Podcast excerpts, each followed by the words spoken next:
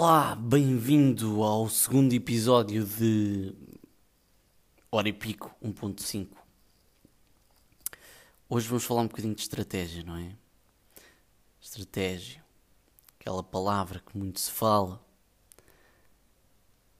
pouco se sabe o que significa, pouco se faz, às vezes mal. Estratégia está para as marcas como resiliência para as entrevistas de emprego. Toda a gente fala nela, mas ninguém sabe ao certo o que é que significa. Provavelmente nunca conduziste no deserto sem GPS. Eu sei que não conduzi, até porque nunca estive no deserto, a não ser que as praias do Algarve contem.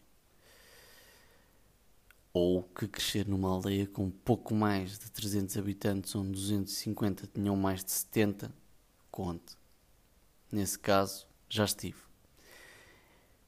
Entretanto, provavelmente a aldeia também já se deve ter transformado no deserto das almas. Mas adiante.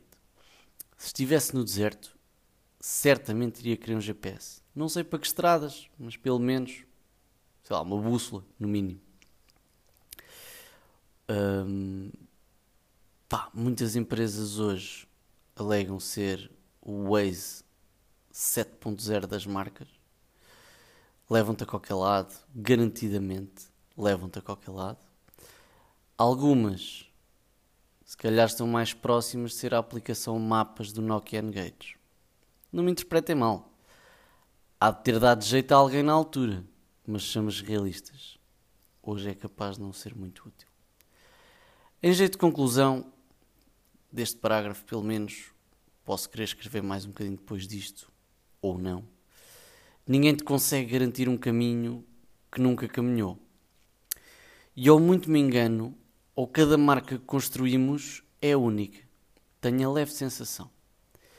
Mesmo com métricas muito boas da área de negócio em questão, julgo ser extremamente difícil garantidamente obter resultados astronómicos ou promessas estranhas, tipo fatura num mês.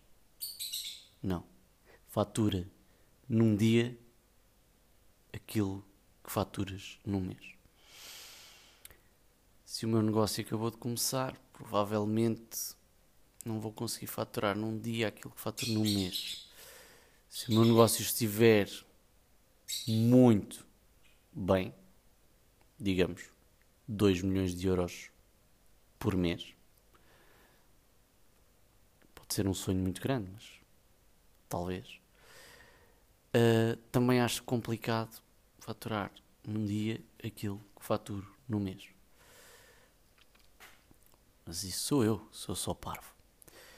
O que acontece muitas das vezes quando se garante estes resultados imaginários é a magnífica transformação do veículo em que circula a marca numa pequena aeronave.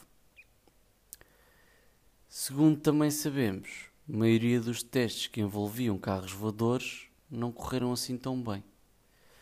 Não sei se poderá ter a ver com o facto dos carros voadores serem aviões ou algo assim. Se calhar esta piada teria funcionado bem há 20 anos, hoje já não faz sentido porque somos capazes de já ter tecnologia para isso. Mas adiante. Gomes de Matos, um escritor brasileiro, disse algo como: Embora o sucesso esteja além dos muros da empresa, pois é lá que está o cliente, o fracasso, todavia, está basicamente dentro de casa. Ora bem, o Gomes escreveu isto em 93, muitos de nós ainda não usavam cuecas, mas ao que parece, até está certo. Nos anos 80, a análise era externa avaliávamos a competição e a área de atuação. No início do milénio, apercebemos que não basta ir para a rua bem vestido, convém também ter o armário limpo. Hoje, um H grande, estamos a começar uma frase, embora em Portugal não estejamos a dar passos de caranguejo, ainda estamos a dar passos de bebê, como se isto fosse o jogo do rei manda da primária. A estratégia começa claramente dentro para fora, até aí estamos de acordo. Julgo que não é numa hora a mandar bitites, como eu estou a fazer neste texto, que é definido. Mas bem, o desabafo está feito. Obrigado por preferirem ouvir isto a alimentar o vosso Tamagotchi. E é isso. Aquele abraço.